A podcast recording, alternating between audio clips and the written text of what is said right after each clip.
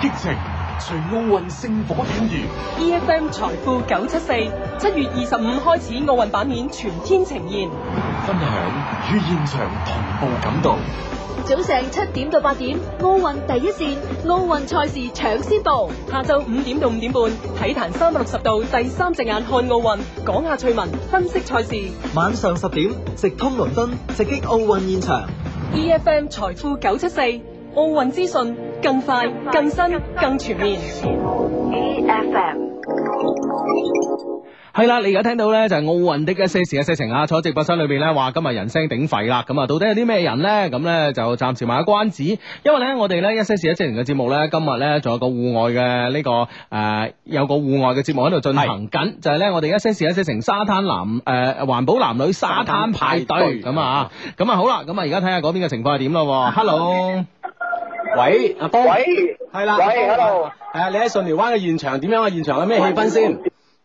hello，hello，係聽到聽到，係聽到。而家咧，我哋而家身處喺呢個信寮灣嘅沙灘派對嘅現場啦。我哋一班 friend 咧圍住喺度篝火啦，正準備同兩位嘅長老連線嘅。係嘛？誒啲 friend 開唔係啊開心啊？啲 friend 啲 friend 好開心啊！而且咧，我哋今日係誒選咗兩位代表啦，佢哋係有啲説話可能想同兩位長老講咁樣嘅。係嘛？啊哈啊哈，好啊係好啊我，哋就將個麥交俾第一位嘅 friend 先嚇。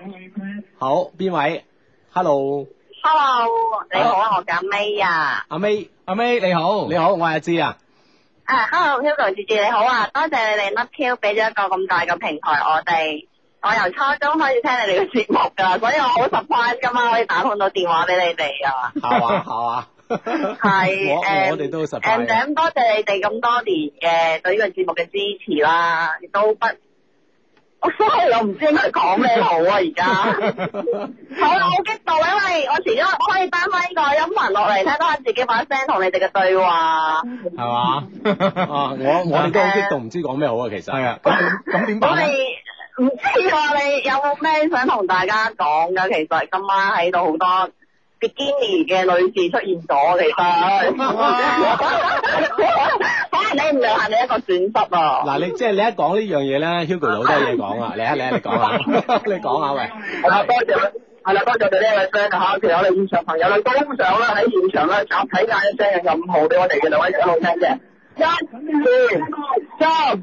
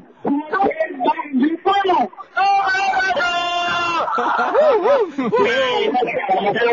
啊，係啦，咁啊，其實咧真係好好好多謝啦，多謝頭先阿 May 啦，同埋我哋阿峰仔啦，嗬，咁啊，仲有我哋現場咁多咁多朋友啊，咁啊，參加我哋呢個誒環保男女沙灘派對嘅呢個 party 咁樣，誒，今日係啦係咧啦，今日嘅行程點樣樣啊？佢誒哋今日嘅行程咧，佢都玩得好開心嘅。我哋咧中午係點零鐘到咧，就嚟到我哋信寮灣呢度，就開始就用我哋中午嗰、個嗰、個嗰個午餐㗎啦。跟住下晝咧就去到一個酒店，好似幾流水帳咁啊！下晝去到酒店，大家重點咧都放咗喺今晚呢個 party 度。啊哈，係啦哦，所以咧，其實誒、但係今晚咧都仲未見到啲啲啲啲靚女咧係着呢個 bikini 嘅，所以咧好多男士話期待話，即係想問兩位長老咧，bikini 喺邊度啊咁樣咯。係 bikini 啊，bikini 咧喺大家嘅心度。 O K O K O 喂，其實 K，真係喂你你當我哋呼籲下現場啲女 friend 喎嚇，佢哋唔得啊，係啊係啊，佢哋着裝係要啊即係要要符合呢個大會規定先得噶嘛，係咪先？係係，啊，仲可有能佢呢哋啊，仲有咧就係呢個聽日啊，聽日一定記得啊，知唔知 啊？啊，係聽日一定係嘅，因為咧今晚可能就比較黑啦，啲女 friend 就覺得着出嚟冇人睇，冇可能聽日早上着就會有人睇啦咁啊樣咯。嗯，係啦，咁係啊啦，好，咁咧就誒喺度咧，阿阿阿峰啊，咁啊都要多謝你，咁啊，同埋咧就要嗯誒通過你咧同我哋所有嘅 friend 講聲 sorry 啊，因為咧我哋第一次咧就搞呢個活動，可能咧有啲不盡完美之處咧，就希望大家咧原諒嘅喎啊係啦嚇。，見諒見係諒 O K，係啦，咁我哋會越嚟做得越好啊嚇，咁啊，所有 friend 繼續玩，誒，佢哋有冇識到好多男男女女互相相識咗啊？有啊，先搞咗呢個現場嘅相親環節，同埋搞咗呢遊戲環節，都好多 friend 表明咗，其實我哋自己今日喺度車度已經已經已經睇啱咗某位女仔咁樣噶啦。 咁樣係啊，啊咁啊，咁啊，嗱嗱係相啊相認相識咁啊，大家傾下偈咁啊，誒，趁係啦住啲咁係啦係啦咁靚嘅月色咁樣啊。 O K，好啦，咁啊，诶诶，咁咧就诶而家奧運期間啦吓，咁啊大家咧今晚咧翻到酒店咧，或者又可以揀咧同三五知己咧浸下温泉啊，同心儀嘅女生男生浸下温泉，或者咧都可以咧關注我哋而家嘅呢個奧運會嘅喎，知唔知啊？好好好，好， OK，好啦，你哋繼續好玩，玩得開心啲，好嘛？好嘅好嘅，多謝你啊，長老，好，好好，唔該晒，風仔，唔該，好唔好，該嗯好，拜拜。係啦，咁啊好多謝啊啊我哋現場嘅呢個主持人阿峰仔啦，咁啊咁啊今日咧相信咧誒參加我哋一些事一些情咧環保男女沙灘派對嘅所有 friend 咧誒都會玩得開心嘅，同埋咧啱啱我哋已經講過一次啦嚇，由於咧第一次組織幾百人嘅活動啊，咁啊所以咧誒、有不盡完美之處咧，就希望大家原諒啊，請大家多多包涵嘅。OK 啦，咁啊啱啱都講咗啦，而家奧運期間啦，咁我哋一些事一些情咧，當然咧就變身為一個。奧運的 一些事一些情啦，二零一二倫敦奧運，我哋喺現場。我係文文，奧運我會喺倫敦，賽事吹文，倫敦見聞，率先話你知。我係努力，奧運我喺賽場，賽事賽果最快同你分享。 EFM 財富九七四奧運資訊更快、更新、更全面。 E F M 財富九七四珠江經濟台，中國經濟第一台。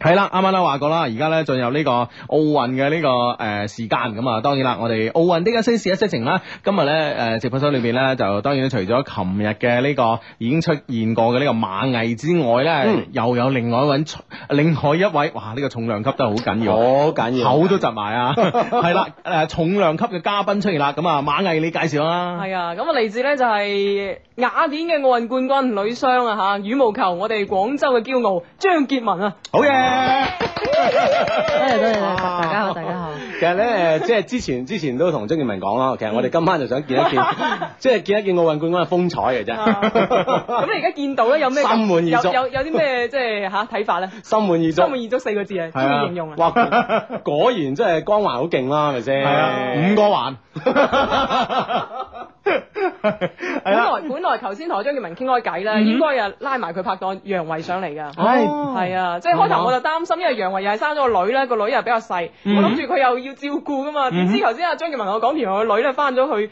佢誒武漢佢老家，咁其實佢係仲得閒嘅，嗯啊係嘛早知就應該叫埋楊維啦。喂，呢個係你嘅問題喎，馬毅。啊係啊係，我要檢討下，我要 你檢討你下。功課做得唔足喎，係啊檢討下啦，檢因為討一下。次過見過兩個奧運冠軍，哇！係啊不得了係啦，咁我哋見一個咧已經唔係太識講嘢喎，或者見足誒見足兩個咧就真係弊啦。知我哋又從自己呢方面考慮下。係啦，係 啦，一下子接受唔到啊！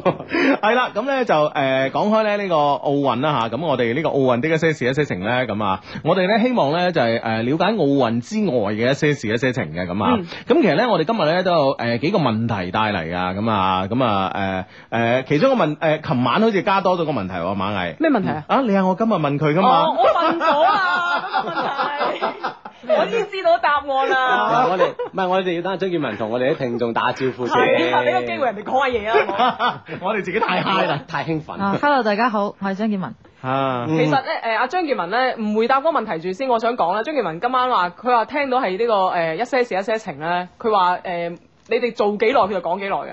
咁犀係利，啊，唔知我驚佢又係話，喂，我要早啲走，如果唔係就嗯嚇點點點。如果佢唔係啊，嗯我上得嚟就預咗㗎啦咁哦樣。所以你有咩問題快啲問啊！ 係咯 你問啦，你自己個問題就。誒、呃喂誒、其實咧就係、我我我哋咧就成日咧就話奧運會奧運會咁啊誒，我相信好多記者咧都未必係真正咧入過奧運村嘅啊嚇咁啊，其實我最想知道奧運村又俾係點咧，因為咧我前兩日睇睇電視咧就話咧今次呢、個呃誒、奧奧運村咧有個中央嘅呢個飯堂，嗯四萬平方米，二十四小時食嘢咁，哇！我真係你知我為食之人 啦、睇得出啦， 係啦，咁啊，咁我哋其實誒誒、呃呃我哋第一個問題咧就係奧運村入邊咧，到底係點樣嘅咧？好神秘啊，對於我哋嚟講，誒，呃因為其實我覺得奧運村有一個幾好玩嘅地方咯。嗯咁誒、因為我參加過兩屆奧運會啦，咁誒零四年嘅雅典同埋零八年嘅北京啦。嗯但係其實誒、呃我印象比較深刻係零四年嘅雅典咯，因為嗯可能唔係喺自己國家，係咁而且又係嗰陣時比較年輕啦，咁去到嗰度即係呃嗯覺得乜嘢都好新奇咯。咁誒、即係最記得係嗰陣時係頭一晚去到咁啊住住落咗啦，咁其實對，因為奧運村其實好大啊，裏邊要係要好似要坐公共汽車咁樣哦㗎嗯咁所以誒頭一晚去到，其實我係唔知道分唔清東南西北，我哋間屋係喺邊度嘅。嗯咁啊，第二日起身咁啊，拉埋楊維啊、周密啊，咁啊去食去食早餐，咁啊要嗯坐坐巴士，啊要去出出邊等巴士咁去咯。之後翻嚟之後咧。唔記得咗喺邊個站落，因為 因為啲屋其實係差唔多嘅，全部每一間屋都差唔多。之後啊你哋嗰時冇好似今次倫敦咁掛晒國旗嘅咩？冇，唔係因為咧，佢嗰個國旗點講咧？因為我哋係嗰啲誒兩層啊啊，咁啊你哈兩層咧，你諗下你兩層你要分幾多？你中國代表團係好哦龐，龐唔大似今次呢啲一棟過。係係啊，啊咁所以咧，即係你係如果兩得兩層嘅話，咁我哋誒哦羽毛球隊咁就基本上住晒呢，即係呢一個誒呢一間啦。咁所以你係好大一個區域都係中國嘅，所以嗯啊落到去咁之後，我仲好叻咁話，哎誒我記得喺邊度，你跟住我行啦咁。 轉左轉右喎係， 咦但係佢哋轉咗好多個圈都轉唔翻去自己間咁後房尾。點 辦啊咧？後尾後尾後尾好似係阿楊維話，誒你都係跟我嚟啦咁。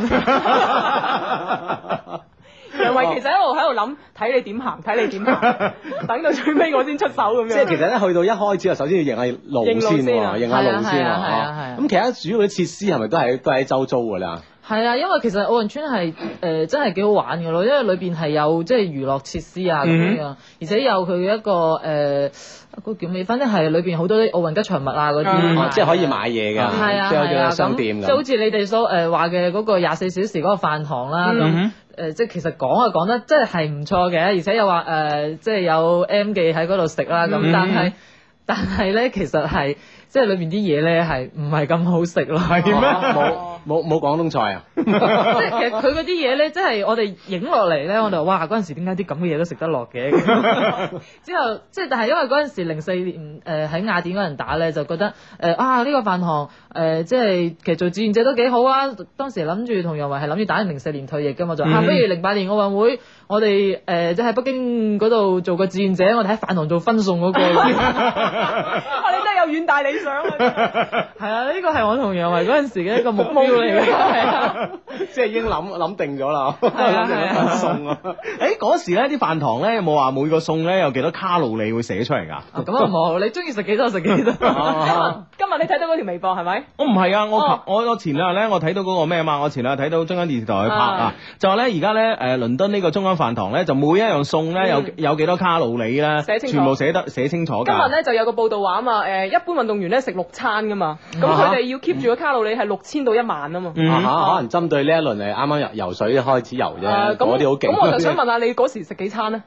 嗰陣時其實冇啊，嗰陣時冇冇事做去飯堂㗎啦。唔係唔係，主要因為嗰陣時係咩咧？嗰陣時咧，我係啱啱同我老公啱啱好拍拖，即係啱啱開始拍拖即咁。係喺個撐台腳啦，即係唔唔係好方便喺別別啲地方見面啊嘛，咁我同教練哦講去邊啊？去食飯啦咁，哦我教練啊去啦去 啦，喂，好誒，好似免費撐台腳好 似係啊係啊，誒好似今屆開誒都有誒中國係帶啲柱去啊，有冇啊？次次都大㗎。係咪次次都大上㗎次你哋雅典有冇大啊？冇啊，因為其實如果係真係住喺村裏邊咧，係啊冇冇得機會俾你煮㗎喎係啦，冇係得唔煮哦係啊？係啊，係冇冇機會嘅。佢一般除非即係可能誒，即係有時係離個村太遠啊，有時會可能唔住喺村裏邊啊係哦咯，因為我之前好似睇咩報道話，好似乒乓球隊啊哦定咩，好似誒佢唔係帶係柱，佢係帶個電飯煲、帶即食麵、 帶榨菜、帶腐乳，咁可憐啊真係㗎咁似你嘅。啊係㗎，其實真係㗎，喺裏邊你會覺得有即食麵食係件好幸福嘅事，係因啊為因為有帶食唔慣啊嘛，有你明白 嘛？佢唔係話嗰啲嘢唔好食，而真係食唔慣啊。哦喂，咁北京會唔會好啲啊？食得應該會嗰嗰咯。陣時我最記得喺北京係誒，佢最最好嘅地方係有佢嗰個片皮鴨啊啊，但係基本上係。啊，嗯即係好要排隊，即係好快俾人佢係搶唔係係啦啊，好快就冇晒貨，之後就要排隊嗯等，之後嗯即係好開心搶咗啲翻嚟，啊但係其實平時係唔係唔係點食嘅嗰啲嘢， 因為因為因為有得搶啊， 有得搶就珍貴嗰啲即嘢。係證明喺裏邊真係冇 嘢食。 真係好慘喎！係啊，喂，今屆咧，我我睇電視咧，連整指甲都有啊。收指甲啊！係唔係啊？我畫收指甲甲啊，係啊哦，啊同你做膠啊嗰啲啊，好多女運動員喺度得閒冇事坐喺度㗎。哇！即係而家經濟發 展啊，唔係，其實會唔會倫敦係更加即係休閒一啲？即係佢會令到你嗰個喺誒奧運村裏邊咧係生活化啲咯，唔似得啊話誒我唔知北京會唔會係誒更加咩啲咧？因為北京如果當時睇咧，話嗯搞到又係誒整齊劃一啦，裏邊啲嘢可能有冇咁多娛樂設施啊？誒、相相對嚟講，其實講真啦，我覺得每次講都好似好好咁，但係其實我覺得係冇冇講得咁好 咯。哦所以呢個其實我覺得喺度好，你一講我就好大個問號喺個腦嗰度，啊係咪真係有啲有咁好咩係啊，真係有啲咁好嘅嘢㗎。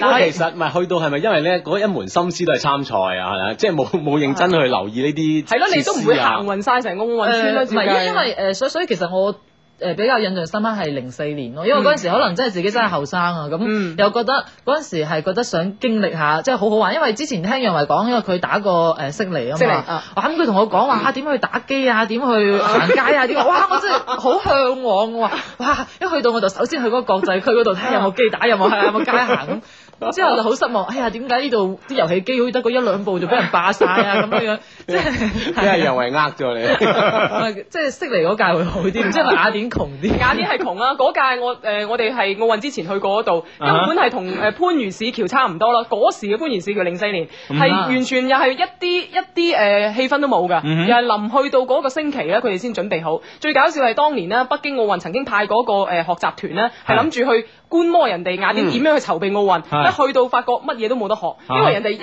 啲準備都未有。係係啊哦， 係咁噶，琴日都講咗噶啦，啊係咁㗎咯係咁噶，係佢哋啊，即係唔係人哋嗰啲係誒等於過節一樣嘛，嗯即係大人啊好討厭過節噶嘛，細蚊仔先中意嘅啫嘛，即係聽聽日開咧，聽日開工咧，啊聽日先完工咁樣，都 係咁噶而啦。且佢哋多數都係臨時搭建嘅，係即係一搞完就拆得噶啦，搬走噶啦。嗯哼，咁啊其實都好啊，都環保環噶保係啊，係啊，咁嚇，咁我哋咧其實咧點解話第一個第一個問題咧就問奧運村咧，因為咧其實誒、呃你話電視比賽直播啊、場館啊個個角度可能都會誒 set 啲鏡頭喺度，嗯但係咧奧運村咧你真係哇好神秘嘅地方嚟噶嘛，即係就算咧我哋識嗰啲前方嘅記者咧，嗯或者係冇時間啦，或者係冇證啦，佢哋都入唔到嘅。因為要另外㗎，係啊係啊奧運即係入奧運村村係唔係俾入㗎嚴好多。嗯啊哈，係咯，誒，其實係咪你哋即係比如講某啲賽事一完咧，係咪真係要拚你哋走啊？我話即係比如講有啲項目係完完咗先，有啲完咗後啊，係 你咪咁我咁？唔知喎，因為我零四年嗰陣時我冇俾人拚走，因為我哋因為你攞到冠軍唔敢派你走啊！因因為為我哋羽毛球屬於比較後面嘅遲啲嘅項目係啊哦即係我哋遲去啊嘛，所以哦我因為佢肯定嘅，因為佢誒房係得咁多嘅，咁佢係哦一啲完咗走咗啦，咁即係真係要佢走撲出嚟嗰啲房啊，你睇下射擊嗰啲咁你乒乒乓啷嘭完之後，佢啊就走得啦射完嗰啲可能就要可能咪要走啊，唔知啊。下哦禮拜上我哋節目㗎啦，嗰啲翻到廣州㗎啊啦，嗰啲係啊咁啊！喂，我今日咧睇電視見到趙天咧幫人化妝喎，係啊，幫啊幫啊易思玲啊，係啊。嗯因為佢誒廣東體育有個採訪咁啊，幫佢化妝咁啊，啊不過都好靚女啊係啊，都幾靚女噶。誒、其實靚女咧係咪着數啲嘅咧？喺運動員裏邊，即係好似你咁，啊，我唔覺得喎。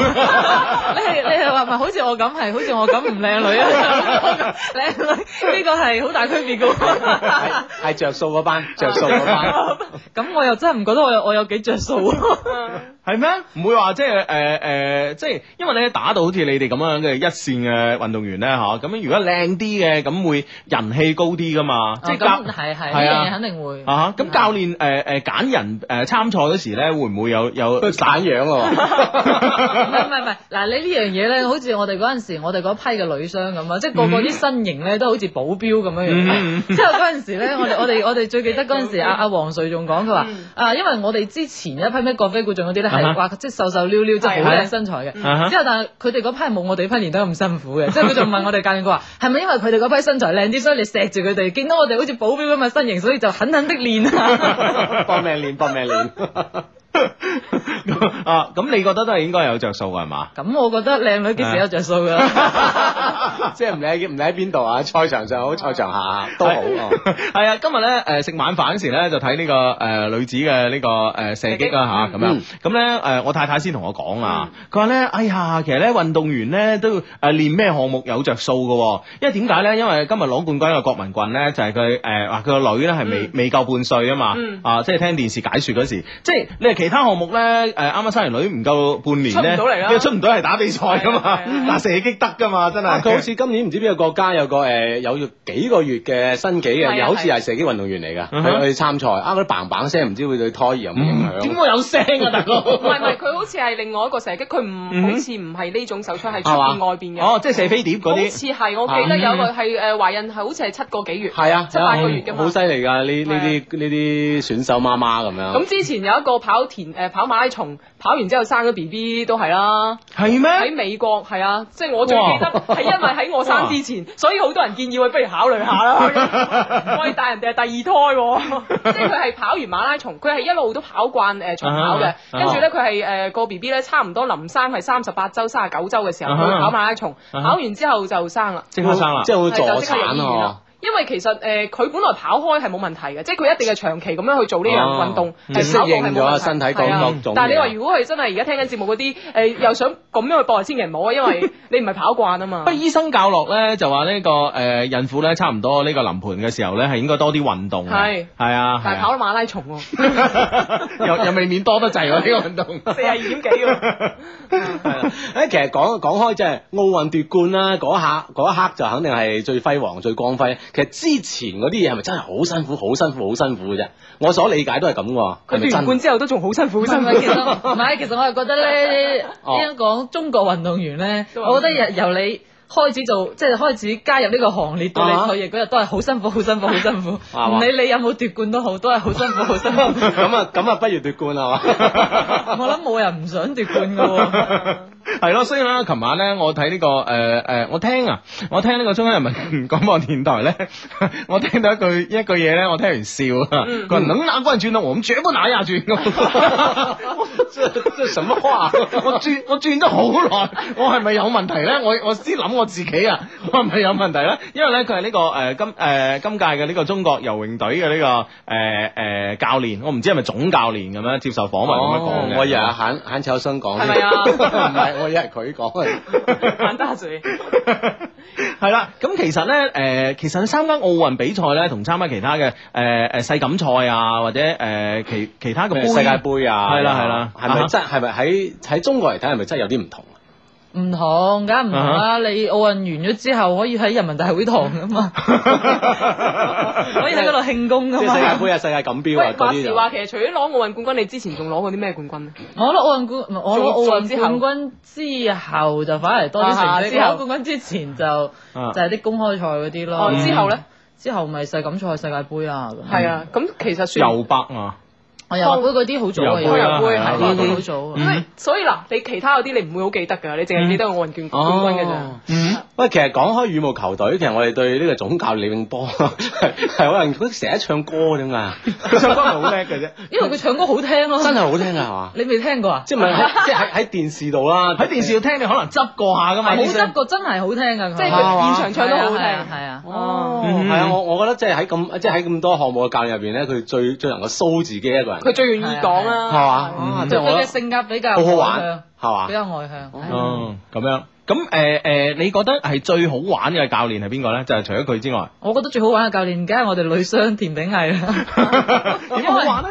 因為佢成日佢講 係李永波啲搭檔嗰啲冷笑話咯，即係啊成日都係係啦。佢就好正經喺度講，之後我哋成隊都笑到咩咁，佢就唔佢就仲要好莫名其妙咁望住我哋，你哋喺度笑乜嘢啫？我明明喺度講緊好認真嘅 嘢，之後我哋就個個笑到就快趴低咁就，之後所以我就覺得其實佢真係好好哇！玩。佢都係打開雙打嘅喎。係啊佢係啊 佢就係李永波搭檔啊嘛，當係然啊係啊係啊！ 哇！喂，呢呢兩個搭檔都過 癮喎，即係我我我我即係好好難想象佢哋當時搭檔嗰時係點喎。 哦其實佢知唔知講緊笑話啫？佢自己。我覺得佢應該係，唔係唔係我覺得佢應該係有意識嘅。你學下人哋啦，你 哋真係。梗係學唔你到你啦嘅節目其實有咩好聽嘅？除咗聽笑聲之外，係咯係咯，係咯賣笑為係生啊，真啦，係辛苦你咯。 係啊，諗唔到都拉咗你入火坑。 都係都係一種生活嚟㗎，你 真係你以為啊？係啦，咁啊講起奧運咧，咁啊大家咧就覺得即係話呢個誒、呃即係當然係即係識唔識誒呢誒體育運動嘅人咧，即係包括誒好、多可能老人家或者平時一啲運動都唔唔接觸嘅人咧，都會去睇呢個運動嘅咁啊，咁咧所以咧就係、呃我哋咧對奧運咧就有一個好誒。呃點講啊？即係對對奧運嘅冠軍，啱啱我哋講咗啦，係特別印象深刻嘅。嗯啊，係特別印象深刻嘅。咁你哋去打奧運之前呢啲心態咧同打世界盃啊嗰啲有冇有冇咩唔同嘅咧？誒、呃其實講真啊啦，如果我零四年嗰陣時對於我嚟講咧，我係覺得嗯誒、呃去嘗試一下咯，即係覺得一生人其實參加一次奧運會係好難得一次機會咯，嗯其實去體驗一下呢種生活咯。嗯咁、當然誒、呃我嘅目標係守住自己嗰條線，即係當時係冇諗過話一定要攞奧運冠軍，嗯因為。哦誒、當時我哋最強嘅對手係韓國啊嘛，咁係同我哋分埋一齊嘅。咁嗯另外嗰邊係兩隊中國隊自己打嘅，咁、嗯即係即係固之然我哋呢邊呢條線係一定要擋住佢哋啊係啦，啊哈所以當時我嘅目標就係、打到冠亞軍決賽就 O K 㗎啦啊，。即係即係將佢唔好俾佢入冠亞軍決嗯賽。係啊係嗯啊哦，咁咁樣樣。嗯咁入咗決賽咧，係咪即係教練話你哋自己就隨便打㗎啦？係啊係啊哈啊，因為入入入即係入咗決賽係自己打自己啊嘛。嗯咁、嗯我仲記得當時係因為誒、呃每日都係着同一件衫，即係誒、呃中國隊隊服嚟㗎嘛。嗯咁、但係因為自己打自己嘅話，你唔可以一模一樣嘅衫啦，嗯咁、就要有一邊要換衫啦。咁、嗯當時其實一開始我諗，誒、算啦，不如我哋換啦。咁後尾諗下，誒、算啦，公平起見抽籤啊啦哈。點、知一抽到佢哋我我哋換衫啊啊！哈之後當時誒唔、知點解我就會諗，嘿得啦，我哋換衫我哋食嘢啦。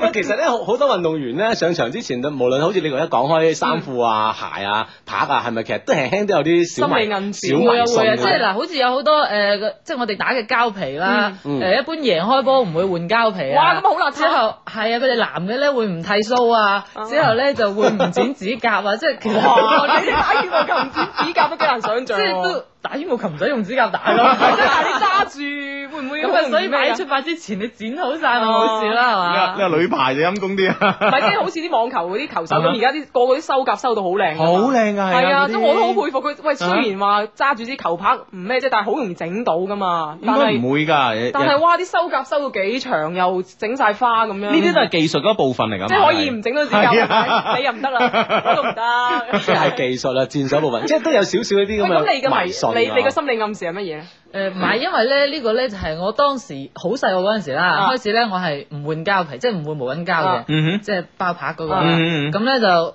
次次都係贏咗我就唔換，贏咗我唔換。有一次唔換輸咗，之後我話：，嘿，都冇用嘅，唔信啦。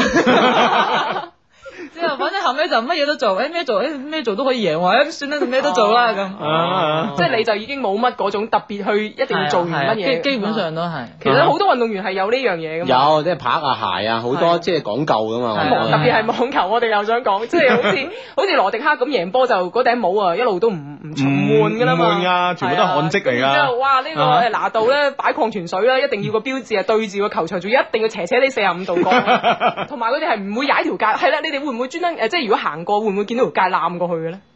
嚇，好似呢個強迫症嚟㗎係嘛？嗱，沙拉波娃又係咁樣嘅，係啊唔踩界㗎馬路又係咁樣嘅，唔踩線㗎即係係啊佢哋行入球場係去到條街度就窒一窒，跟住攬 過去。啊唔哈知羽毛球手會唔會係咁 樣？你你你你講呢個真係冇諗過。唔係羽毛球手，我哋太強啊啦，真係。唔係，可能需咧要做呢啲嘢可能咧呢個球場咧又冇冇網球場咁大咧。係，啊但係即係你會見到就你係佢哋始終會見到唔你係係有有你界㗎唔嘛係我哋界太多 啦，如果咁樣樣唔咪差唔啱。多啫，一樣咁多真係差唔多啫，係啊一樣咁多係啊冇冇咗後邊個交叉，冇咗後邊嗰個咯，冇係啦咗個係啦，方仔咯係啦係啦係我哋呢啦。啲明顯好多唔嘅，係主要你哋實力太強，唔需要做呢啲 嘢。啊，所以羽毛球仲唔係夢之隊啊，差唔多啦。自己打自己都 要打㗎。啊 啱啱啱。啊係唔需要唔需要太多嘅心理暗示。哎誒，其實咧，即係誒誒啊！而家仲有三秒鐘，唉，翻嚟先講啦。好，十點之後再講。正點報時由格力一下之變頻特約播出。与奥运同步，格力空调新冷年第一抢购，七月二十八日至八月十二日，每天产生几块金牌，每天格力空调九百九十九元返现几台，型号数量不限，订购抢先，只在格力专卖店。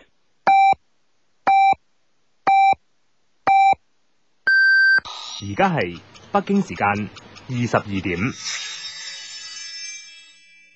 有人話瞓醒之後咧，你有兩種選擇，一種咧就係、再瞓啦，拍翻你未拍完嘅美夢；而另外一種咧就即刻起身去實現自己嘅夢想。嗱，唔好再偷懶啦，去為自己嘅夢想努力啦！大家好，我哋係 Mr。 EFM 財富九七四，珠江經濟台，中國經濟第一台。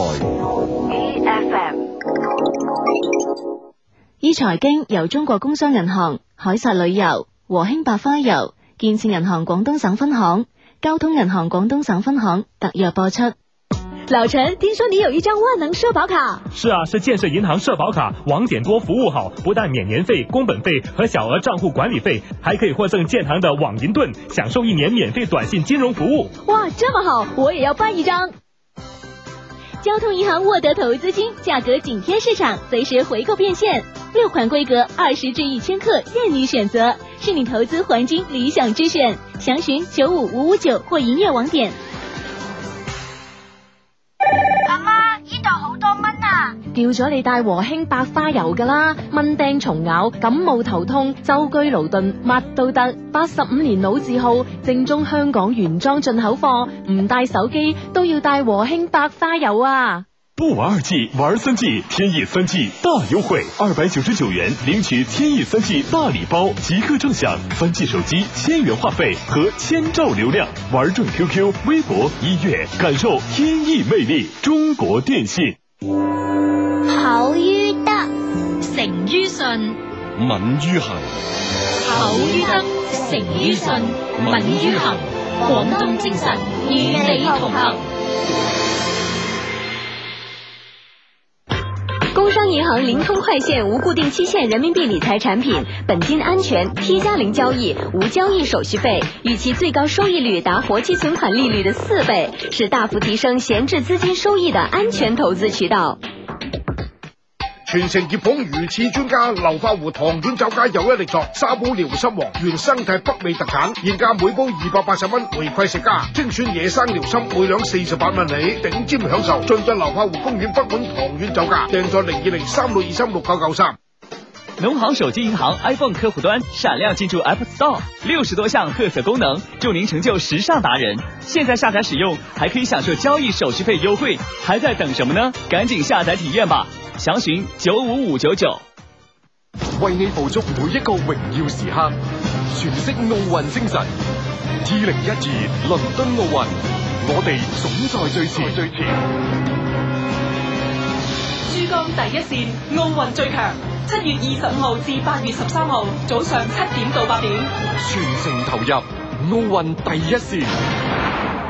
系啦，珠江經濟廣播電台奧運第一線咁啊，咁啊，當然啦，我哋咧就有我哋奧運第一線嘅呢個記者咧喺呢個倫敦嘅，咁啊，咁我哋咧十點半之後咧就會同我哋喺倫敦嘅呢個鄭慧敏啦，同埋呢個努力啦，咁啊，我哋做一個電話嘅連線嘅，咁啊，但係咧而家直播室裏邊咧依然係咁熱鬧啊，啊，已經好多好多朋友咧，可能咧啱啱開心機嗰時咧冇認真聽啊，誒、就今晚嘉賓邊個啊？哇，好勁喎，好講得喎，咁啊，係咯係咯呢個咧嗱呢個有啊聽啦，呢個咧就話哇，誒張文好勁啊，好過馬藝啊咁。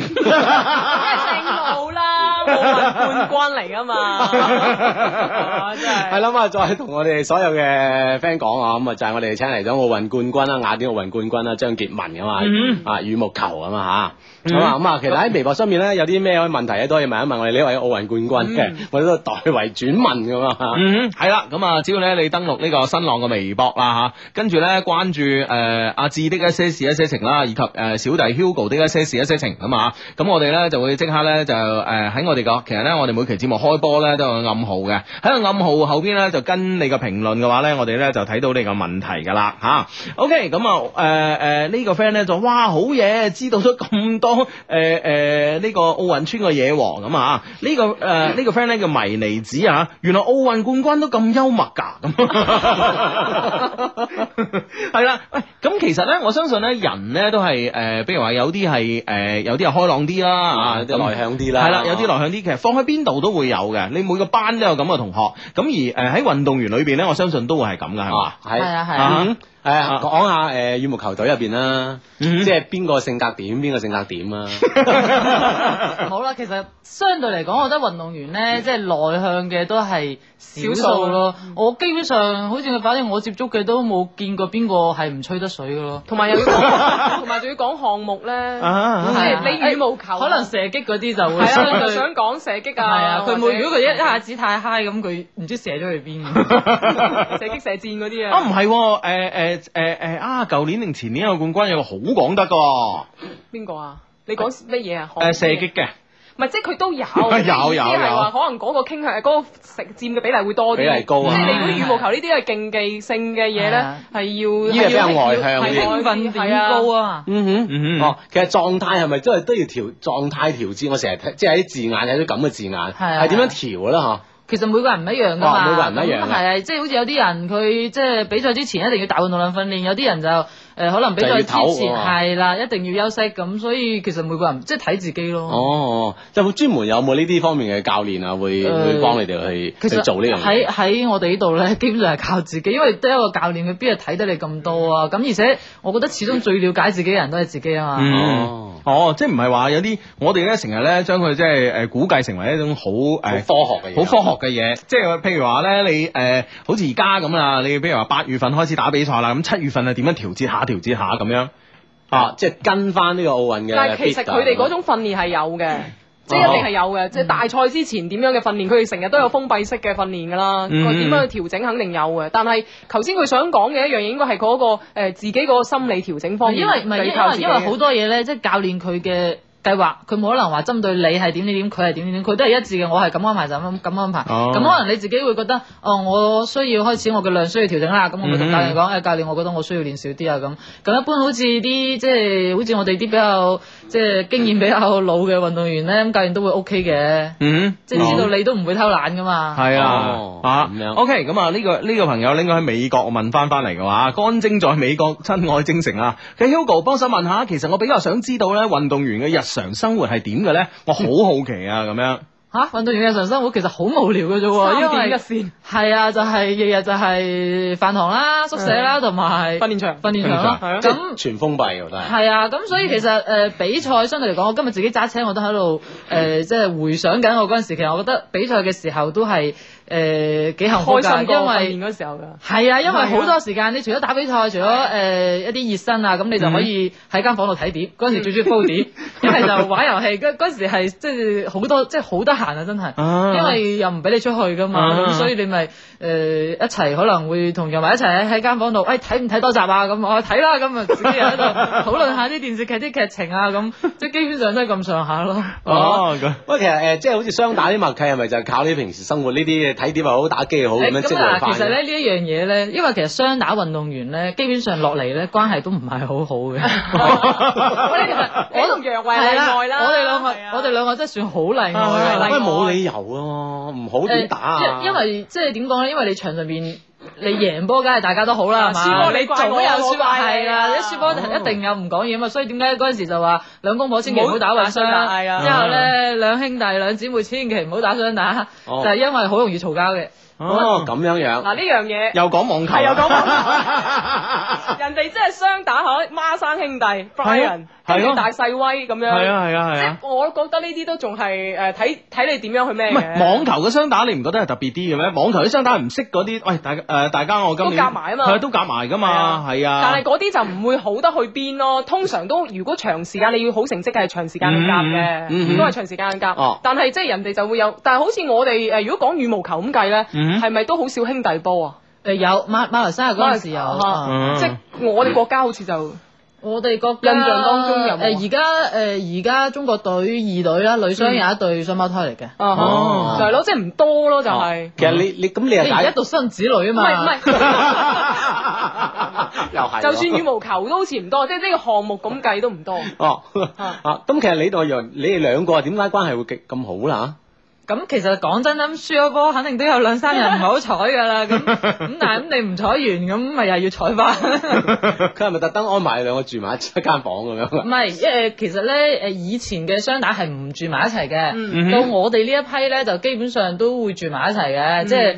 即係冇以前咁惡劣咯啲關係，因為以前嗰啲咧係 確實係幾惡劣下嘅，哦嗯即係而家呢啲咧就雖然有少少惡劣，但係大家都唔會話太惡劣咯。嗯都係惡劣㗎啦。 係， 哇！已經誒、呃有呢、個呢、個朋友應該係佛山㗎，啊禪城西百度小王子啊，佢話跪求運動員減磅餐單啊， 佢話我相信 Hugo 都有興趣知嘅咁樣，係喎，即係呢個增增磅減磅啊！呢啲係咪真係一個增磅俾阿志，減磅俾阿 Hugo。嗯即係有冇專門呢係啲啊即係好好科學嘅餐單咁呃因為樣？其實羽毛球佢唔即係唔太需要呢一樣嘢咯。啊即係唔似舉重咁其實好要稱似我哋女雙咁，你即係稍為瘦啲，可能你會殺球會壓唔住隻球啊，咁所以嗯反而唔可能俾你太瘦啊咁樣樣嗯。即係所以其實即係都唔即係唔會話要求太高咯對呢樣嘢。其實嗯我我成日都好想知道誒、即係你平時嗰啲飲食咧，係咪都唔十分科學嘅咧？啊非常之唔科學啦，簡直。因為嗰陣所以時就係係啦，因為成日都所以話我我哋點解哋跟唔到？其實有時係呢方面，我哋喺後勤做得唔不如外邊。所以今就算我哋係咁樣嘅體制之下，嗯哼你都做唔好咧，嗯即係冇人哋咁科學，人哋可能真係個體户都比你好。係唔係先？唔係我我我哋所以我問緊佢係啦，啱先係即係即係我哋同外國選手比係咪真係係呢個呢係有唔呢係好個差距啊注重呢嘅？樣嘢，我覺得係。誒唔係，因為嗱對你呢了呢解呢樣嘢係咁嘅，因為我哋。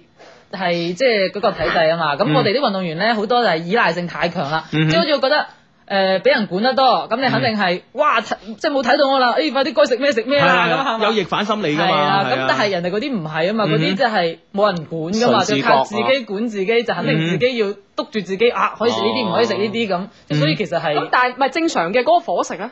咁其實講真啦，你正常伙食即係冇乜話太過，即係好似其實我哋真係算好好噶啦，即係我哋即係中國啦嘅飯，即係國家隊飯堂係真係算好唔錯噶啦，即係雖然冇講得咁好，但係但係其實已經好好唔㗎啦。係，即係我成日講嘅，佢可能俾你好好送，但係佢有冇注意嗰個搭配先嗯哼？即係好送唔等於科學噶嘛，係嘛？冇邊有咁多營養師啫，所以就係呢個唔就係營養師，所以所以而家因咧為就我話哋以前即係我唔係話佢哋啲咁高級都已經唔得啦，我我想講我以前嗰啲 體啊校，佢根本真係唔注重呢樣嘢嘅，佢根本唔喺你你喂大佬，我哋嗰個時候應該係發育階段嚟㗎啊啊嘛啊，你更加都要注重一個誒培一個苗子嘅培養佢嗰個飲食嘅科學教嗯育，但係冇呢樣嘢，完全冇嘅。乜我相信咧，就算係即係誒，呃譬如話喺美國咁啦，嗯即係自己練嗰啲，可能你嗰個年紀都冇啊，會唔會啊？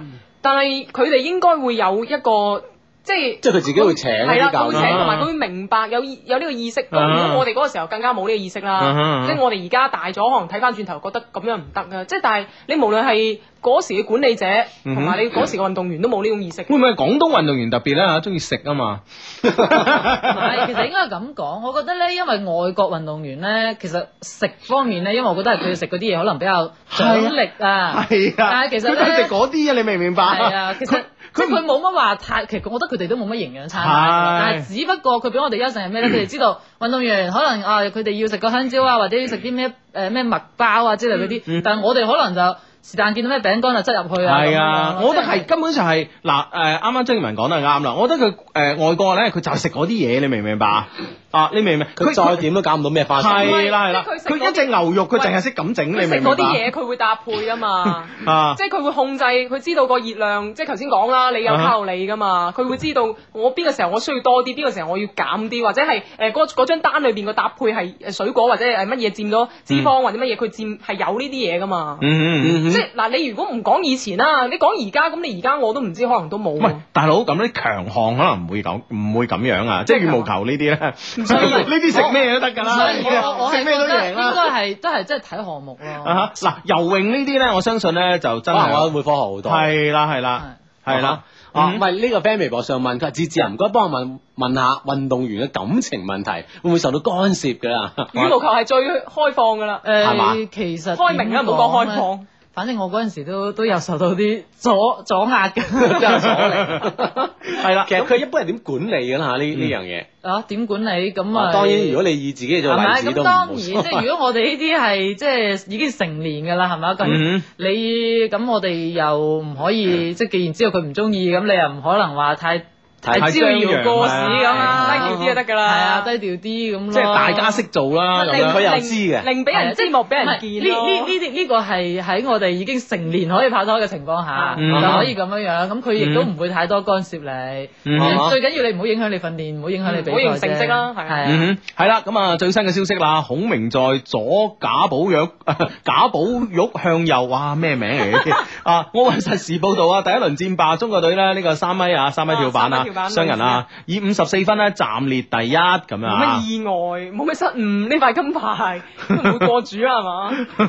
係啦，咁啊，好咁咧就誒呢、個朋友咧就話咧，誒仲有啊，運動員點拍拖咧嚇？如果唔同一項目嘅，因為咧都全程封閉噶嘛， 啊即係各自嘅管理都好嚴格㗎。咁你總有食飯嘅時間。 即係唯有借助飯堂，我覺得係啊，誒幾誒你幾點去食飯啊？誒而家去啊，去啦去啦，咁樣 上去，咁都係咁噶啦。去食飯可能坐一陣啊，咁嗯咁啊，咁啊唔係嘅，咁你唔訓練晚黑有啲時間都可以談下心嘅。嗯，即 係好似張建文呢啲，絕對係一個活 鮮誒鮮活嘅例子啦。佢唔止我跨我仲慘啲啦係跨國㗎嘛，佢 係佢佢先生係馬來西亞嘅羽毛球嘅中藤福啊嘛，係啊所係啊以即係佢係跨國戀咯。咁嗯我諗當中大家仲要明白，可能分分鐘係競爭對手 添。嗯點樣啊識嘅啫？其實嚇啊咁唔係你打波肯定大家都識噶嘛，而啊哈且你知我哋中國即係中國隊啲英文比較差啊嘛，所以啲外國嘅運動員基本上你淨係識得馬來西亞嗰啲啊，咁你好似港澳同胞呢啲啊，識得講國語啊，同埋識得講廣東話啊呢啲咁好溝通嘅，咪大家吹多兩句咯，咁咪識咯。哦，咁點點樣追你咧？運動員追嗱，即係想知道男男運動員點樣追女運 動員？咁有 好多種方法嘅，咁好似我呢種啊比較好追啲嘅。啊而家諗翻咪蝕底 啊！咁易俾佢追到，啊咁又唔會，佢而家覺得我賺咗啦，簡直。氹咗佢係嘛？係啊，呃咗 佢。所以而家好乖喺屋企湊緊女。呃係哦啊，女女幾大啊？呃誒十一個月，哇，十一個月啊係，啊應該差唔多開始識行路，啊識行誒、學緊哦，出牙仔未啊？四隻，哇，係又變咗個育兒節目啊！啱啱先育問，兒的一聲，啱啱先講緊點追咧， 係啊變咗個育兒啊，真係。 去得太快啦好快，脆咁樣啊。穿得太快。嗯係咯，咁如果係係咯，我我我就想問咧，就話咧，如果係大家中國嘅可能好啲啦。咁羽毛球呢啲咧，呢啲屬於競爭對手啊嘛，嗯即係會唔會即係誒教練會特別介意啲嘅 咧？會會會，嗯所以嗰陣時都比較遭到反對。咁、啊哦哦但係你冇辦法咁嘛呢啲嘢你邊係反對得嚟嘅啫？人哋真係要，人嗯哋 真係要相愛咁，你冇理由 打人哋噶嘛。 所以我覺得羽毛球真係幸福啲㗎啦。係啊你睇乒乓球幾慘嗯啊！乒乓球嗰啲拆到係被貶落嚟，冇冇咗國家隊，即係分晒，啊即係啊係係啊棒打鴛鴦好多隊。而家可能相對好啲，但係前嗯嗰幾年係好嚴重嘅。嗯哼，啊，你哋係咪就係靠嗰啲誒系列賽啊咁樣見下面咁樣㗎？係啊啊，即係羽毛球好似好好多巡迴賽係咯好多咁嘅嘅，差唔多比賽兩個星期就可以有見一到。場咁樣。係啊，嗯誒咪兩個星期可能有兩三場咁樣樣，又翻哦嚟兩個星期有兩三場咁，所以基本上哦都成日見㗎。即係呢種機會就有，喂，即其係多啲啊。其實真係幾好喎，拍拖咁嘅時間啦。譬如話，即係嗌咗交啊，咁啊，大家攤凍兩三個禮拜，又見過係啊然之後咧 係焗 住見，唔係，見到之後一一嘈交就，唉，算啦算啦，難得見一次啊。 唔係咧咁難得嘅，又嗌咁唔得㗎嘛。嗯嗯嗯，係啊，嗱誒誒呢個朋友咧就哇張建文把聲好聽啊，又幽默啊，咁啊拍得住你哋兩個啊，話我哋兩個啊，咁啊咁啊係咯係咯，叻過我哋兩個啲。係啊，點解誒退咗役唔做電台 DJ 嘅咧？咁樣啊？啊，其實我我我有諗過㗎，啱啱先先講完啊，係啊， 有諗過㗎。啊，只不過即係而家仲係仲係羽毛球好啲啊，就手啲。我其實想好似你哋兩個咁㗎。 加入啊，加多個女啊，冇問題啊。我我哋想好似佢咁，咁啊太難啦。調轉啦，咁太難解，調轉啦。太難。啊，咁而家日常工作都係羽毛球。誒、叫做算係行政啦，就 嗯嗯比較不適應。誒、 你係咪星期冇冇教人嘅咩？一冇啊冇啊，因為坐辦公室啊嘛，又成日就開會啊，咁啊有啲處理啲文件啊，咁啊有冇所以手痕 咁？有㗎，真係我都話啦，其實我以前咁覺得自己好似好討厭羽毛球咁，但嗯係哼真係而家好似好耐冇打，咁有時都落去睇下人哋打，都想打下㗎。係嘛？係啊而家同誒誒，基本上一落隊就殺晒㗎啦，係嘛？我因為生完之後好耐冇打， 我你到而家都未打過，冇啊！啊 因為成日咧就話啊，如果今日誒工作唔係好忙嘅，去啦我就落去打下。但點知咧又開會又冇咗一個下午啦，嗯咁所以成日都啲時間唔係好啱咯。嗯咁一落咗班咁啊，更加唔想去打啦，因為嗯梗係飛撲翻去睇個女啊。啊，咁樣，因為咧，你點誒點解咧？我開始咧就誤會你話，誒你會唔會喺海珠區入邊做嘢啊？咁因為咧，我有個朋友個仔咧就係海珠區唔知咩誒細路仔打羽毛球好叻嘅咁啊，咁咧就係佢誒非常之珍惜嘅一張相，有一日俾我睇咧就係同你嘅相，好珍貴啊！ 好 珍貴啊！我俾你睇我啲啊好嘢啊咁唔係，樣，而家我翻嚟廣州要有我張相好簡單啫。係啊，咁但係小小朋友咧，羽毛球偶像係啊係啊小朋友好珍惜呢激張勵相一代人啊嘛，係啊，手就係以後嘅目唔標。係喎，嗱，你你呢一樣嘢咧，我嗰日誒呃睇睇我搜我個名嘅，即係有關我個名嘅微博啦，嗬、嗯佢就上面有一個嚟嚟講，佢就話。啊！今日打市長杯啊！誒、我嘅偶像張建文終於出現啦，但係竟然我啲學弟學妹問我嗰、個邊個嚟 㗎？唉，真係有代溝，所以啊所以其實可能都好多人都唔知我係邊個嚟嘅。 你要上場揮兩拍腳知㗎啦，啊你話揮兩拍你就知係邊個咁樣啊 啊！誒，其實咧，我哋亞洲人咧，或者係誒、呃特別係南亞呢邊嗬，係咪真係羽毛球係有天分嘅咧？即係有啲運動係有啲國家人係玩唔到嘅咁樣。誒、呃其實我覺得我哋中國人羽毛球真係唔算有天分嘅。哦，即係如果我覺得比較有天分，應該係印尼、馬來西亞嗰邊。啊嗯嗯嗯我覺得佢哋真係揦起隻球拍，好多嗰啲業餘嗰啲真係打得好好嘅。嗯嗯所以咁啊，我覺得我哋中國人都係苦練出 嚟，嗯， 都係靠呢個舉國體制啊嘛。啊都係啊。廣廣州應該算係比較好啲㗎啦嘛，誒廣州因為呢個運動比較受歡迎，普及啊嘛，普及幾百萬咁樣。嗯咁點講咧？我覺得普及啲群即係群眾體育同競技體育都係有區別 啊嘅。係啊，琴日誒競技體育咧，琴日咧馬毅同我爭論一個問題啊㗎，嗯即係我我話譬如話女子舉重嗰啲，喂大佬你取消佢啦，咁樣係咪先啊？因為呢啲係冇冇普及嘅基礎噶嘛，我覺得任何嘅競技應該喺普及嘅基礎上咧再提，即係先由群眾體育係啊，即係競技真係同再發展起身同同群眾咁係兩回事嚟 嘅，係真係兩回事嚟嘅。啊哈啊哈係你你好似你而家咁你中國足球踢得咁差，咁你普及，其實你群眾足球，喂，大家一樣照踢嘅喎，一樣擺得好好嘅喎。咁但係參與人數少，球場少啊嘛。嗯嗱參與人數少，足球仲少啊？哼，係啊，我唔覺得少㗎啦如果全國嘅比例嚟講少啊。廣州你諗下，而家其實你唔好淨係睇大嘅球場，而家好多係入咗入咗呃誒呢個倉庫裏邊踢㗎嘛。嗯，我知。即係嗰啲小球場啊嘛。你知唔知我見到個最勁嘅球場係咩啊？啊，游泳池入邊踢， 得咧。夏天咧，嗰、個哦嗰個咧就泳池哦冬嚟天係做冬天咧就下邊一鋪平佢咧就踢咪啦。好啊好啊好事係啊，係幾好唔啊使執球啊。 哇！真係我發現我哋廣州人真係呢樣嘢，哇！呢、個發明創造睇到我拗晒 頭啊，咁犀利啊充分利用呢個場地啊！人係哋啊。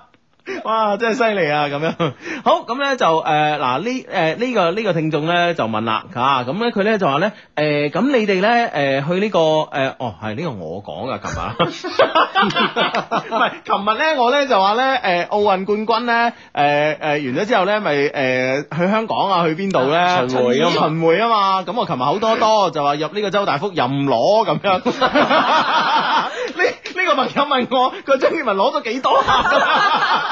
哇！呢、個唔好，呢、個太誤導人哋啦。嗱，所以我話所以唔係咧所以今日就所以今請你日嚟請你嚟以正視聽咯。係啦我所以我嚴重聲明係冇呢回事嘅。唔係，啊一周建文嘅意思係佢嗰屆冇啫。唔係佢意思係冇去咗大埔去六福啫，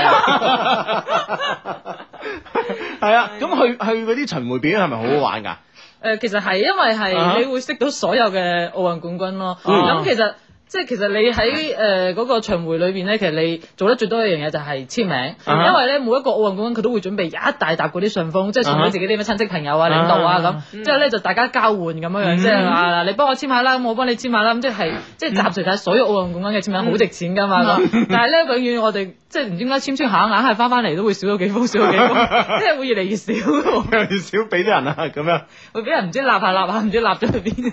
啊咁誒、你覺得嗱，即係你去巡迴嗰時，你識咗咁多奧運嘅冠軍啦，唔同項目啦，你你覺得邊個最好玩咧？誒、當時啊，當時其實哦你我同哋嗰屆咁樣啊我同楊維嘅話，嗰陣時會覺得劉翔幾好玩咯。劉 翔係啊，嗰屆佢啱啱攞冠軍。啱啱攞冠軍係係啊啊因為細我少少啊啊嘛哈，咁當時又覺得佢咁啊，即係覺得都幾傳奇噶嘛，啊哈而且係因為我表弟咧就好中意佢，咁啊要我問佢攞簽名，咁反正就即係大家有傾偈啊咁樣樣，咁所以嗰陣時佢成日見到我同楊維，可能佢唔知我叫咩名，都唔知楊維叫咩，即係啊記唔住我哋叫咩名，啊哈但係佢會記住我哋叫張楊組合咯，所以見到我哋。即係無論見到邊一個唔係見到兩個，一見到啊我就誒爭人做佢啦，一見到佢又誒爭人做佢。群爭喂，人。張揚組合幾好喎。係啊幾張揚啊幾張揚啊，真係。係，即係覺得佢好好玩㗎嘛。啊，幾好玩啊！啊哈！我諗即係睇個樣都應該幾好玩嘅，即係即係即係未接觸過啊，睇個樣覺得係。 係啦，咁今屆咧就誒、你覺得點咧吓？我哋嘅羽毛球隊應該冇問題啦，應該冇問題係啊哈啊，男雙男雙其實我覺得而家對手唔係好多咯，嗯佢主要係即係我覺得佢哋主要係心態問題啫。嗯其實我覺得中國隊而家咧，即係外國嘅對手唔多，但係你知㗎啦，奧運會其實最緊要係戰勝佢自己啫。如嗯果佢自己係真係發揮晒出嚟，其實我覺得完全冇問題啊。嗯贏人先要贏自己啊啊，即係其實關鍵睇佢自己發揮。啊，絕對係。啊哈，咁啊，即係呢個夢之隊冇辦法啦，就五係 金店啊，睇下開唔開到啦。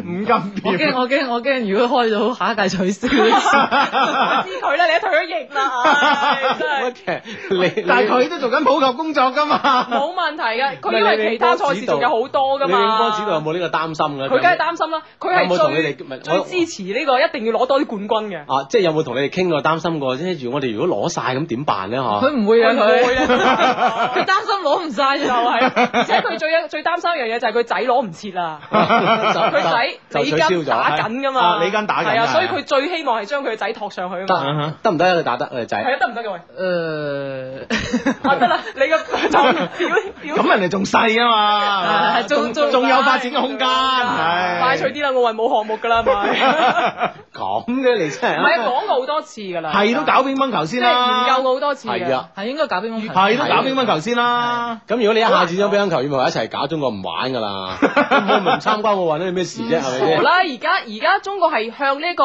金牌國向體育強國邁進，因為游泳得咗，你知唔嗯知？啊咁你你一下子斬兩個真係唔玩㗎，你慢慢斬啊，係 咪先？你你你咁俾面，佢通常你咁啊，好難講。你諗下去到巴西奧運喎，啊巴西奧運呢兩項對於佢哋嚟講真係完全係中國人踢足球，咁佢可以巴西人打羽毛球，打每個打乒主乓辦國佢可以加自己中意嗰啲㗎嘛。佢佢足球咪最中意咯，有乜辦佢可法以？ 加兩個項目㗎嘛唔，係即係我咁講，哦即係你話五人足球、七人足足球、十一人足球，啊加啊咗咪頂 咗頂咗呢兩項嘅咯，佢最佢都係加兩個塊沙牌㗎。灘足球 啦，係啊，沙灘足球哇，四塊牌啦可以，係啊唉，真係好多 㗎咁㗎，係你唔使擔心呢我唔啲係㗎。擔心，即係我意思就話下一屆去到巴西嘅話，你呢兩項羽毛球同乒乓波，佢哋唔重視就可以即係考慮下。當然呢個我都係講啦，邊有咁快啊？嗯哼嗯哼，哇！嗱呢個 friend 咧，真係好有誒，呃即係對經濟方面比較比較感興趣啊。呢個 friend 叫 Fat 年仔，佢話好多人咧都話奧運冠軍咧啲獎金好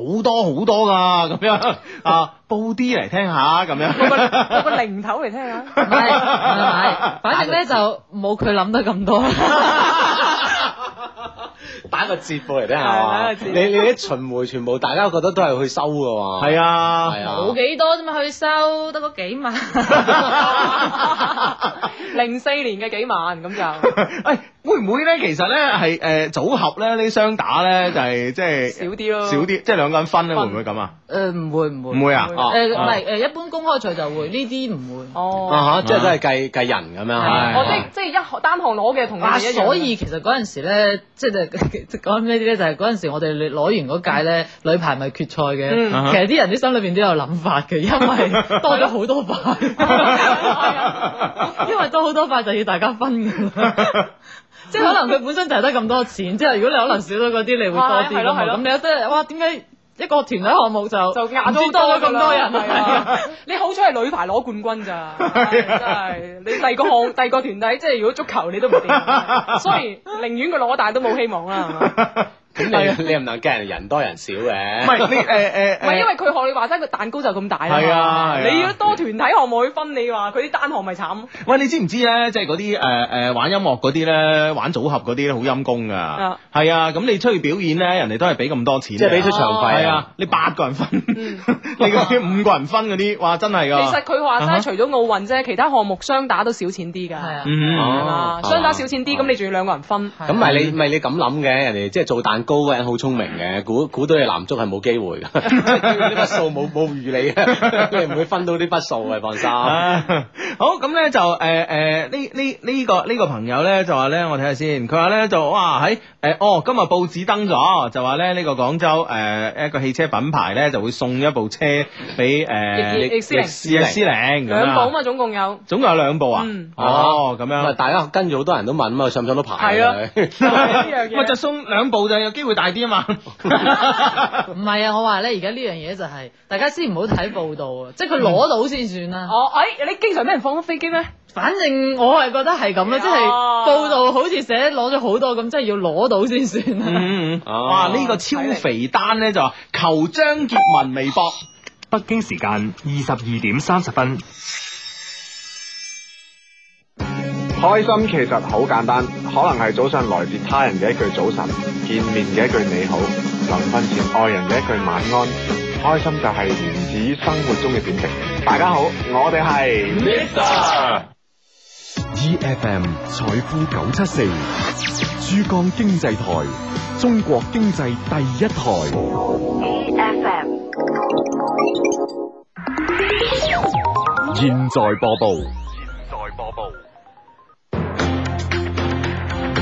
歡迎收聽現在播報。首先係奧運中國軍團嘅消息。中國選手郭文軍今晚奪得咗倫敦奧運會女子十米氣手槍項目嘅金牌，呢個係中國體育代表團獲得嘅第五塊金牌啦。而中國選手周俊就喺倫敦奧運會女子舉重五十三公斤級嘅 B 組比賽中，三次找佢都失敗，以冇總成績嘅表現告別咗倫敦奧運會。再嚟睇下其他方面嘅新聞。今日上晝，廣州首批十所社區少年宮正式掛牌，提供二千八百個學位。九月份起開始教學培訓，年底之前，全廣州市將會有三十個社區少年宮投入使用。恒大足球學校嘅報名人數已經超過二十萬啦，其中有五萬人獲得復試嘅資格，三萬九千幾人完成咗復試。恒大足球學校係選址喺廣東清遠嘅，將於今年九月開學，第一批計劃招收三千一百五十人。我國新一代一百二十噸大推力運載火箭主動力發動機今日上晝成功完成咗點火試驗。呢種發動機比我國目前使用嘅七十五噸發動機推力提高六成以上。未來佢將會用於我國新一代大推力運載火箭長征五號上邊。今日凌晨兩點幾，下張公路雷公山隧道喺施工當中發生咗塌方，一共造成四個人死亡。各位呢次現在播報由石紅編播，我哋下次節目時間再見。不玩二 G，玩三 G，天翼三 G 大优惠，二百九十九元领取天翼三 G 大礼包，即刻中奖三 G 手机、千元话费和千兆流量，玩转 QQ、微博、音乐，感受天翼魅力。中国电信。廣東電台全國省級電台最強奧運報道陣容，珠江經濟台 FM 九七點四，愛羊城交通台 FM 一零五點二，車一零三點六，南粵之聲 FM 一零五點七，早晨七點半，奧運第一線直擊倫敦最新戰報，晚上九點直播倫敦，辣評奧運各方熱點，全方位電波覆蓋，全天候無縫鏈接。廣東電台奧運主播台，輝煌十二年，大慶十二日，好視力周年優惠搶購開始啦！即日起購買好視力眼貼，馬上享受三個療程送七大盒，送嘅全部都係倫敦奧運射擊健兒專用特工裝，數量有限，送完即止。仲有好視力十二周年特別訂製嘅眼部按摩贈送添，實用又慳錢。好視力搶購熱線：四零零六七八六九二九，四零零六七八六九二九。係啦，咁啊呢個時間咧，我哋咧就要連線我哋喺遠在倫敦嘅呢個努力啦。哇，好嘈喎現場。喂，好嘈啊，努力！好嘈啊！好嘈啊！好嘈啊！我依家咧係喺奧林匹克公園嘅籃球館呢一度啊！我依家係啱啱進行係誒、呃美國對住法國嘅夢十隊嘅一個賽事籃球賽事啊！咁啊，今日咧就係 A 組嘅小組賽嘅第一場賽事嚟嘅，亦都係咧就夢十嘅第一次亮相。咁啊，現場咧係我哋。諗唔 到、估唔到同埋計唔到佢哋，雖然咧喺歐洲都會有咁多人係咁中意籃球嘅，咁佢哋喺現場咧，甚至有啲美國球迷咧係即係喺現場叫 USA USA 咁一啲大聲喺度叫呢隊夢十隊嘅名啊！咁啊啱打到中場啦，美國就贏緊五十二對三十六，而家係中場休息嘅。啱啱我電話響，跟住打過嚟嘅時候咧。就係佢哋啱表演緊呢一個街舞嘅場中嘅表演，咁啊依家表演完啦，咁啊而家已經上咗場，準備下半場啦。 我日阻阻住努力睇籃球寶貝添。喂，呢度好似唔係好興籃球嘅嘢。哦，唔興喺呢邊哦。係啦，嗰啲仔嚟嘅全部係。咁我咁我哋專心傾偈啦。哦，誒講誒佢咁啊講一講今日嘅賽事啊你誒即係除咗今晚喺籃球館一路等等住中國隊之外，誒、誒，因為佢一陣間就會出㗎啦。咁啊，依家我等咧就係佢，我我睇到佢籃球館咧，即係我依家我都仲喺度研究緊咧。呢個好似係一個誒石大嘅臨時建築嚟㗎，即係成個建築物咧係啊，即係佢好似啲嘢咧，全部好似拆得走咁㗎，啊啲嘢好似係。隨時甩所以我覺得佢哋有可能係係啊，即係隨時可以可以着到。咁啊，佢我覺得即係誒，佢內場做得 O K 嘅，但係其他嘢咧都係貼上去啊，誒擺上去啊咁樣為主嘅，就唔係好似我哋嗰啲即係我哋睇落去好似好紮實嘅固定建築。我我覺得呢度。雖然規模係大，但係我都係拆得走嘅，你可以起得走嘅。睇佢睇佢之後嘅賽後利用。咁啊，另外咧就今日嘅誒賽事裏邊咧，我見到好大特點咧就係、佢抄咗呢個誒美國 NBA 嘅場中玩遊戲嘅方法啊，係有有個個 kiss cam 啊，即係個鏡頭一指到你咁啊，好似係誒指住個鏡頭一包包住兩個人就 I P U 度，咁呢兩個就要互相 kiss 啦。哦，kiss cam 有時佢整蠱你咧，佢就揾兩個唔識嘅，即即知道咧，我隔離本來即係我假係哎我假設啦，我隔離本來誒、呃我係我係同阿馬毅一齊去睇嘅，佢知道你兩個識嘅，但係佢夾硬咧要知隔離係 Hugo，佢係你兩個請啦。哦即係你本來想射下會嘅馬毅嘅，係本來係叫馬毅主動嘅，係啊，咁啊但係就佢嘅安排咧就啊係即係嗰啲導就即係啲導播好好玩好啊有趣啊導播好好玩誒同埋誒啱第二節開始之前，第一節結束嘅時候咧，就有一個係誒、呃生日嘅現場球迷，咁咧佢哋就現場咧同佢現場一齊唱生日歌啦，哦就 Happy Birthday to you 咁樣喺度一齊喺度唱。咁啊，同埋我今日因為誒美國對法國，咁啊法國球迷都唔少嘅，同埋咧就轉播電視台咧好多啊呢邊嗯誒法國嘅電視台，包括係嗯誒好多觀眾咧過咗嚟咧，所以哦就即係尤其啱奏國歌嘅時候咧，我係即係法國呢邊我聽得到咧，即係人多勢眾嘅，啊嗯哼所以呢場波雖然就依家法國係落後緊十六分，咁啊但係咧就又唔係話冇得打嘅，雖然我都話咧就即係美國隊輕輕一盤手指尾就已經搞掂法國隊啊，但係都唔好絕望住啦。嗯啊啊！咁一陣間呢個誒中國隊同西班牙隊嘅比賽就係咪都係呢個場館啊？誒呃係都係呢個場館，下一場就係㗎啦。嗯得意嘢同你哋講埋，啱啱咧我哋咧就要，因為誒好爆滿啦。誒、第一樣嘢就要投訴，因為咧我依家咧，我哋其實喺個場館嗰度咧，我哋帶住嘅持證記者咧，因為記者太多啦，嗯佢哋、完全冇遇到我哋有咁多記者嘅，嗯所以咧而家係採取咧就係、限制記者進入啊開始，哦即係你如果你好似我哋啲比較早嚟嘅咧，我哋早咗成個鐘嚟嘅咧，嗯我哋就可以有位坐。如果唔係咧，就全部喺下邊喺個閘位嗰度俾人攔住晒喎。哦咁呢個變咗我啱我本來同個誒拍檔一齊諗住落去啦，但係結結果咧見到佢全部攔住喺度咧，全部係你冇證嘅可以入，有證嘅唔可以入。哦，咁 所以啲記者全部攔就晒喺度，咁冇辦法啦，因為人太多，依家冇位。咁啊、係，仲有一樣嘢咧，就啱我哋周圍揾位啦。咁啊，話説入到嚟，咁啊都難揾啊啲位。依家我哋都係行企企喺度，咁啊揾到，結果我哋喺度行落轉播席嗰度咧。咁啊，首先咧就見到阿姚明啦，咁嗯啊姚明喺度又係行企企啦，同我哋一樣。咁啊，佢誒跟住要做轉播嘅，佢係，但係就即係可能就係大家都見得多啦，姚明唔係好驚喜，跟住喺度再行，跟住咧見到咧西班牙解説席嗰度咧有一個叫加巴河沙，咁啊呢個咧其實係。西班牙嘅佢哋國家隊已經係即係唔喺國家隊嘅球員嚟嘅，咁啊今次咧係擔任球隊嘅嗰個解説嘅嘉賓嘅，哦咁所以我哋即係見到佢特登又影咗張相，咁啊陣間咧我又會發上網，大家又有得睇啦。哦，好啊，好啊，好啊！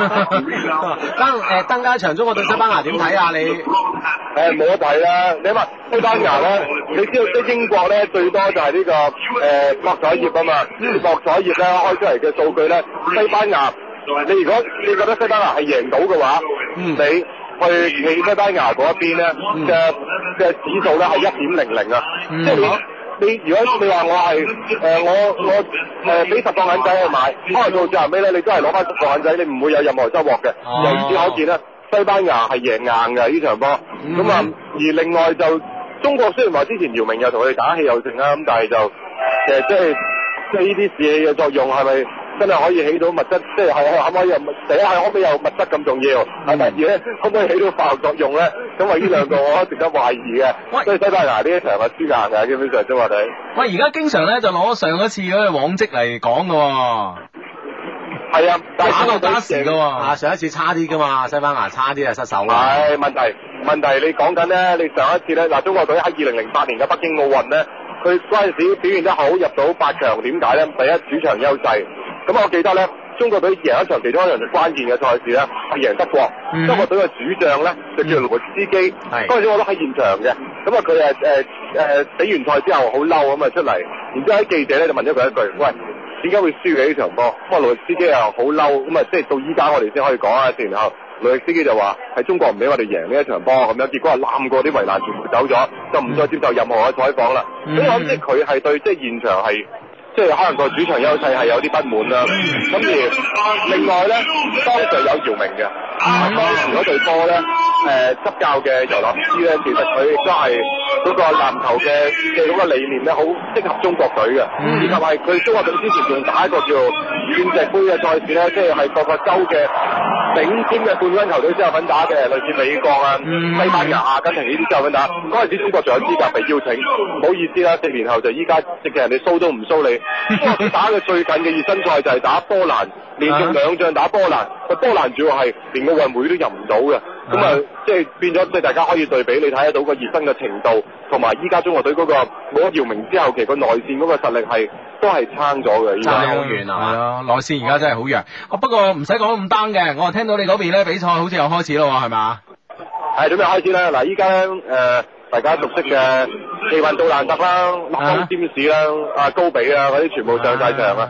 咁啊，呢個陣容上嚟，基本上都贏㗎啦，佢哋冇問題嘅。係啊，哇！個樣今日佢哋唞咗好耐。個樣已經挫到贏啦。啊，咁 啊，當然啦，呢個係嘛？即係如果我喺埋度啊，仲勁啦，係咪？一定嘅，一定 係你而家喺度啊！你而家喺度啊！好啊，你喺現場繼續錯啊！係你喺現場繼續揾下我啊！係係咁啊！誒好嘈啊！咁啊開波啦！咁係啊係啊啊嗯好，你繼續誒，你繼續 OK 關注呢個比賽嘅進程啦，好嘛？好，OK，唔唔該晒該晒，唔拜拜。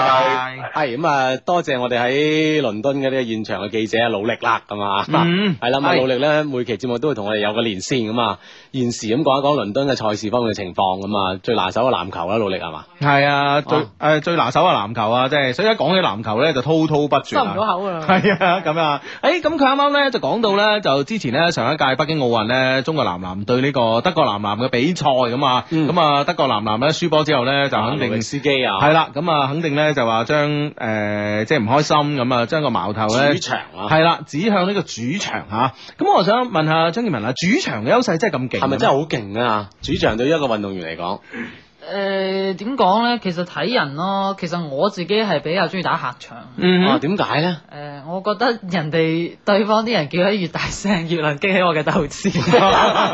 收你聲啊！係 啦，咁啊，誒插播一個最新消息啦女子雙誒、跳水雙人跳三米板啊，吳敏霞何之輕鬆奪冠。嗯啊，咁啊，OK，咁啊，誒，何之廣東啊，嚇係啊，咪我知其實嚟緊佢哋應該就會同阿吳敏霞又單挑啦嚇，咁啊喺三米板呢度，所以佢而家爭緊一姐噶嘛兩個。嗯哦吳敏霞之前係搭郭晶晶，咁今次佢係第一次冇咗郭晶晶之後搭係何之攞呢個奧運冠軍嗯啊嘛，啊哈咁啊就呢屆奧運就確定邊個一姐地爭位。下啦爭下啦。係啦，咁啊，另外消息啦，F1 咧，匈牙利站咸美頓咧攞冠軍啦，萊科寧第二，格羅斯讓第三。啊，張建文一聽呢個啊，呢個真係一個體育節目。係啊，其實唔係嘅。呢個綜合因為有咗我喺度，所以做咗體育節目。係啊，綜合性好強嘅節目。係啦，喂，啱啱咧，誒嗱，啱啱呢個誒九誒九點搭半嘅，啊唔係十點搭半嘅時候咧，有有有啲有啲誒你個 fans 啊求你個微博喎。我冇玩微博嘅。 啊！之前有人留咗口啊，又上去睇又食啊。 係啦，咁啊，誒、靠我哋自己心機旁邊嘅朋友自己去慢慢呢個搜索啦。啊係啦，好好多網絡高手用完都手嘅腦啦，我嗯諗啊。唉，咁啊， 誒嗱，呢個朋友咧好得意啊，佢話騰訊啊。啊個奧運報導咧，比網絡直播快好多。呢邊咧最後一跳都未開始，騰訊嗰邊已經報攞冠軍俾啦。網絡網絡梗係慢啦。唔係啊，騰訊即係比誒電視直播快好多啊！電電視可能有電視有延時有個延時㗎嘛咯，就唔知延時幾耐啊啦。但係唔會延時咁耐啊嘛？呢邊最後一跳都未開始，騰訊已經收到話攞冠軍啦。可能佢係咪係咪計咗分之後呢一跳，如果冇咩意外，係啊我即係打橫落去都贏㗎其實你知唔知你媒體好多時候都已經係做定好多嘢㗎啦，就即係推出去嘅啫嘛，即係嗯冠軍已經寫定喺度㗎啦。嗯啊失利又寫定喺度噶啦，咁然之後就一見有咩細息就推咩搶啊嘛，唔係點搶啫？嗯而家你你基本上冇獨家呢樣嘢噶啦，鬥一鬥快嘅啫嘛。咁啊係，咁啊鬥快有時都要提前作一作，都應該問題不大吓，咁樣 啊，即係要即係要好穩陣啊咁你睇我你話齋睇住個分數啊嘛。係啦，最後一條咧打橫落都贏㗎啦，咁就誒推咗出去先係啊，咁樣。誒係啦，咁其實咧，我想問下咧，運動員咧對媒體咧係點睇嘅啦嚇？我見到好多教練嘅話咧，都唔係太友善喎。其實我覺得咧，中國嘅體育媒體咧，其實我覺得都幾好嘅，嗯哼因為其實有好多即係採訪過我嘅，都同我做咗朋友，因為我覺得佢哋。即係相對嚟講，因為我我哋運動員啲性格比較直啦，咁有啊時講講講講講完之後，係因為你好傾咯。係啊， 一講完即係譬如講完一大堆之後，我就會突然間一句嗱呢句唔寫得啊咁，咁嗯佢之後之後真係冇寫。真係冇寫咯。哦 咁如果真係寫咗咁啊，以後唔好揾我啦。其實好多時候係呢個運動員本身真係同呢個媒體個關係處理唔好啫，啊嗯即咁其實會唔會你本來哦你你友善啲，其實媒體唔會唔會話專登去督你嘅。我諗其實好關鍵就話，即係你係即係攞咗冠軍之後接受採訪，定係輸咗之後接受嘅啫，係嘛？嗰其實輸咗之後係咪嗰種心情本身都好鬱悶啦？你再聊佢幾句係咪嗯運動員都好容易咩？好易爆其 係啊其。實其實唔會咧，即係你呢個咧，我講起我零八年奧運會嗰陣又話輸咗之後咧，咁啊嗰陣時廣東體育台有一個同我關係幾好嘅一個記者啦，咁佢嗯就嗌咗我哋好耐，我哋話我哋真係唔想啊，佢話嗯講即係佢佢講幾句啫，就喺個球館出邊啊嘛，我嗯諗下算啦，人哋都唔容易可做嘢咁。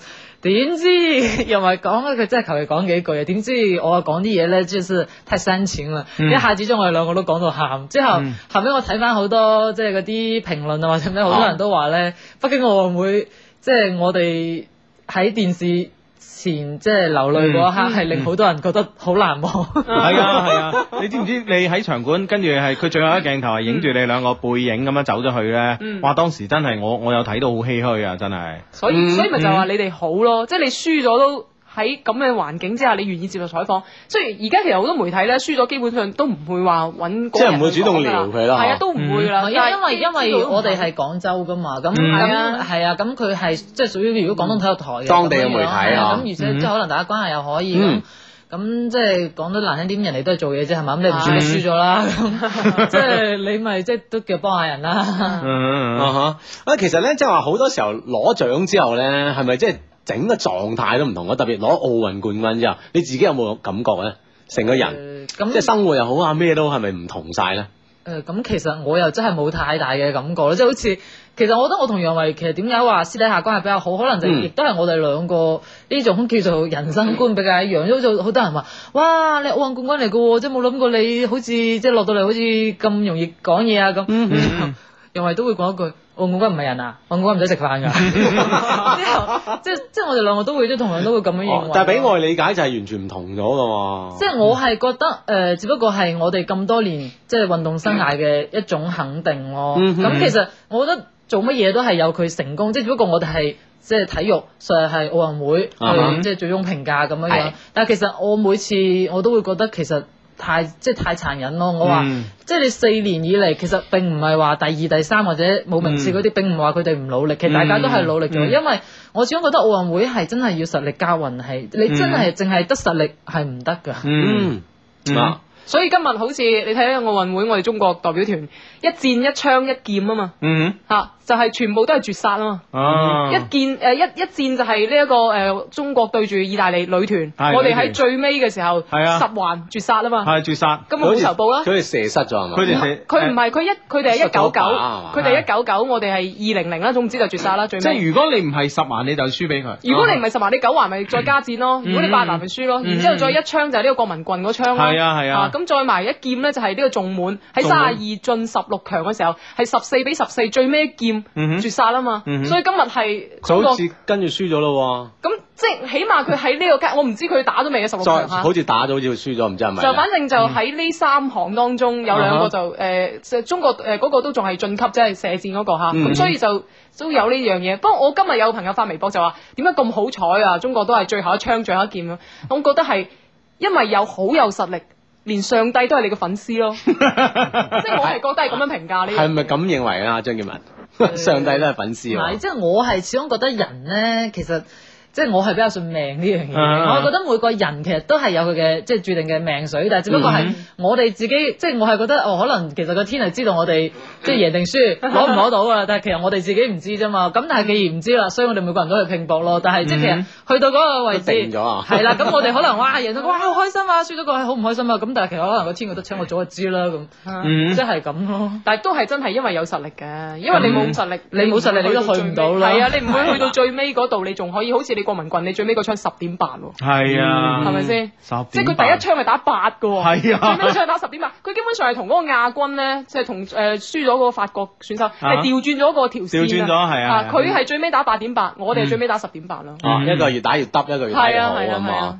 嗯。啊！呢啲運氣啦、實力啦，都係唔知點樣講啦，都係一樣嘢，就係你係冠軍就冠軍㗎嘛。嗯但係其實我覺得有一種心態咯，因嗯為其實係因為即係人，即係佢嘅對手啊，因為前面唔即係一一直都好啊嘛，咁佢嗯會覺得哇，我呢場唔。即係只要我打到幾多幾多，我就可以攞冠軍啦！即係佢係有呢種心態咯。但嗯係因為我哋可能係因為你前面已經係落後啦，係啊你會覺得，唉，反正即係就算即係唔好輸得太難睇 啦，咁即係反正即係我覺得真係會有嘅運動員，即係覺得誒打咗入去就 O K 嘅啊啊啦啊咁，咁所以誒反而心態會好好多。易思玲咧，琴日咪又係落後住咁樣，又係對手打失咗之後啊再追，佢就係話佢自己唔識聽英文啊 嘛，佢唔識聽英佢唔識聽英文嘅報分啊，所以佢根本係唔知道佢對唔手。知道係領先定落後。佢唔知道對手打係打失咗嘅，嗯啊所以其實呢樣嘢，我覺得佢就係一路按照自己嘅發揮去打啫嘛。嗯中國琴日都好多啦，比如琴日兩兩個游泳都係後來居上啦。哦，呢個係策略都嚟係嘅，超㗎啦。策略嚟嘅。啊哈喂，講起游泳咧，誒、嗯你知唔知英國報紙咧就話嗰、個誒誒、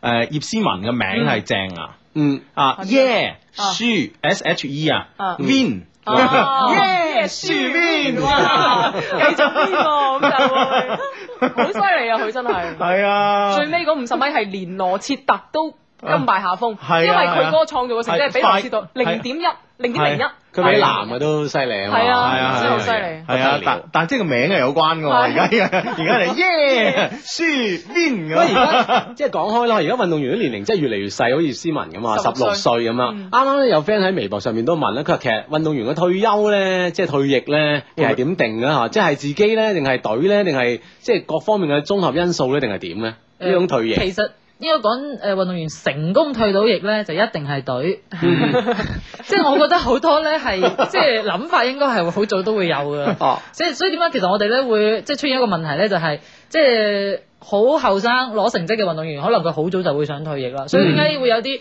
呃大器晚成啊嗰啲係因為佢一直都前面都攞唔到，嗯所以佢一直係等好想啊嗯攞啊，所以即係仲有呢個喺度攀討嘛，我哋所謂嗯嗯即係但係你前面攞咗嗰啲就會覺得，唉都反正都已經攞咗咩都攞晒啦係啊，好似覺得都冇乜嘢再去追求啦咁樣樣，所以、嗯但係因為即係我哋都係舉國體制啊嘛，啊所以到後尾誒、呃即係都係要國家批准咯。批批准咁嗬，你好似阿葉詩文咁十六歲，佢又攞攞大滿貫噶，因為啊又手上攞住個世界紀錄，咁唔知點啊嗬，唔知點啊，唔知點啊，慢慢捱啊，係啊，十六 歲我啊，唔怕佢啲世界紀錄會有人破㗎 嘛，即係其實佢呢啲就會咩咯，繼續會有得追 咯。哦啊，即係總嚟講都係隊會衡量啦，即係需唔需要呢個運動嗯係啊係員？嗯但係咪一般都會需要嘅，除非你冇用先唔要嘅啫。嗯诶，哎嗱呢個問題好啊，呢個問題呢個問題話咧就係呢個呃诶诶诶诶，聽講咧诶呃好多即係以郭晶晶為例啊，好多诶靚女嘅運動員咧都有诶啲诶有錢嘅富二代追喎，係咪咁咧咁？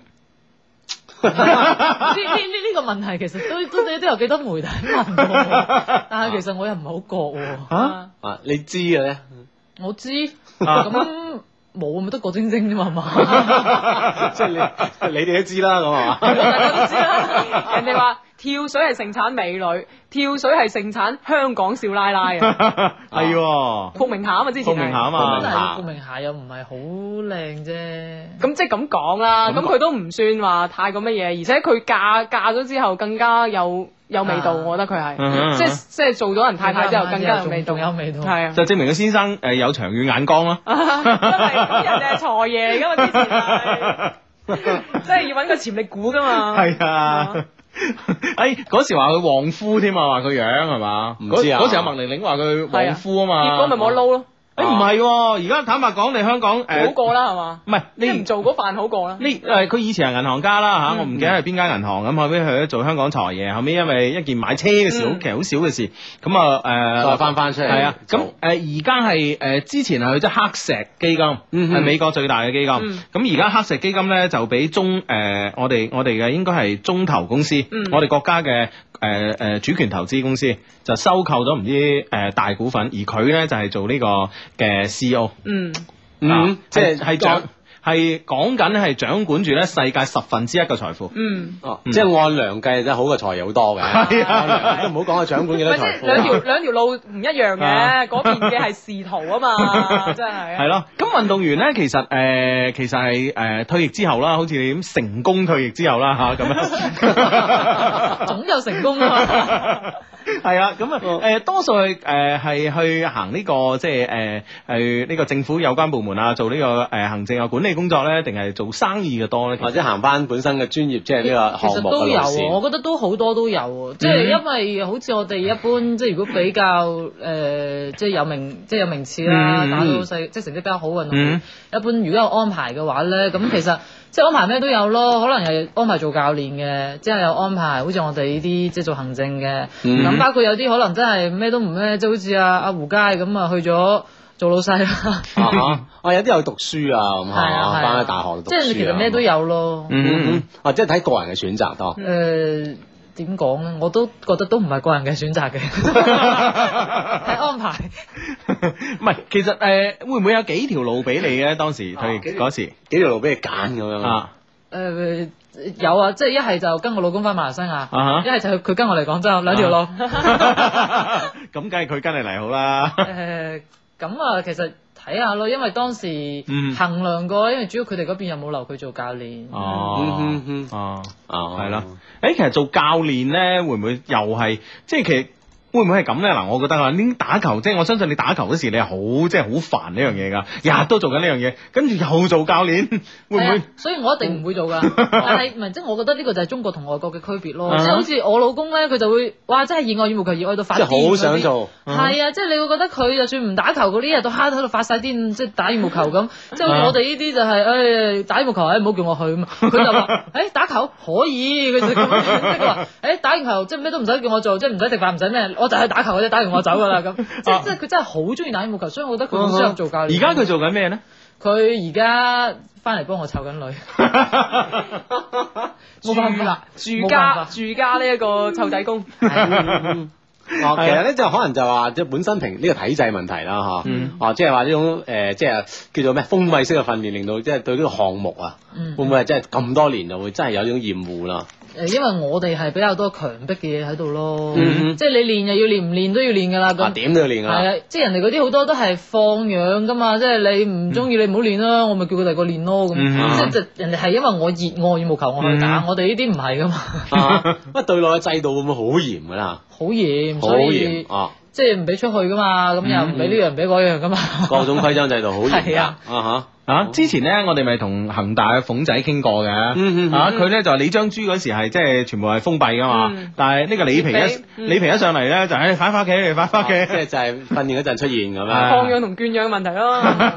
啊，即係唔睇睇教練啦呢啲，或者睇一喂，啲項目啊咁如果你啦列俾佢哋喺外國，佢哋嘅管理就係咁樣噶嘛，係係嘛？即係佢過到嚟，我係覺得其實佢自睇己年嘅套齡咯。咯，即係其實你話細嗰啲，因為佢冇呢個自制能力啊嘛，你係一定要去即係基礎嘅時候管住佢係一定要管住佢，因為如果唔係佢可能好細個話出去玩啊，誒 disco 啊、唱 K 啊，嗯嗯咁即係嗯夜都唔翻嚟瞓覺。但係即係其實你到到國家隊嗰啲，佢自己都要打比賽，佢自己都要攞成績，即係佢自己都會知道佢唔練，佢就會俾人哋超過淘汰係啊嗯係啊，佢一定會有呢個自律咯。但係反而你韞住佢，可能會覺得。啊！你韞住我就係要出去叛逆啦， 啊 嗯，係啦，咁啊，即係呢種體，即係呢種體育嘅體制咧，我諗嗯慢慢都會有啲變化 嘅。 呢個呢個誒梁錦松屋企呢呢個呢個下屬發呢個微博上， 佢話 Bad Rock 啊，我哋咧誒有有買佢哋基金 㗎，過嚟渣打開戶啦咁啊， 收佢費啦， 系啦，哎咁哇，喺睇下時間咧，即係好快喎，仲有分零鐘咧，就喺結束咗我哋今晚呢個咁開心嘅呢個傾談之夜啦。咁最後要最後嗱，最後個問題交俾你啊。嗯仲有問題咩？係啊最後問題就係多謝張建文啦， 我話即係一嚟已經講咗我嘅要求，就係誒可以一睹奧運冠軍風 采，已經完成咗呢個節目嘅大半㗎啦，已經啊哈。多謝多謝多謝，係多謝多謝咁啊，OK，咁啊，誒、我哋奧運的一些事一些情咧，今個禮拜咧就過一段落啦嚇，咁啊下個下個星禮拜仲有嘅係啦，下個星期六誒、星期日晚九點打後咧就繼續我哋奧運的一些事一些情咁啊，喺度咧再一次好多謝馬毅啦嗯嚇，啊，多謝我哋呢個喺倫敦嘅努力啦，係啊，最緊維係文張啦，張建文，拜拜到時由格力一下之變頻特約播出。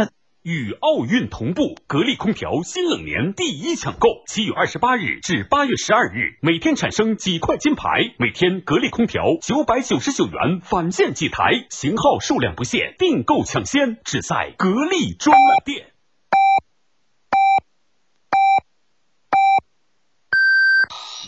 北京時間二十三點正。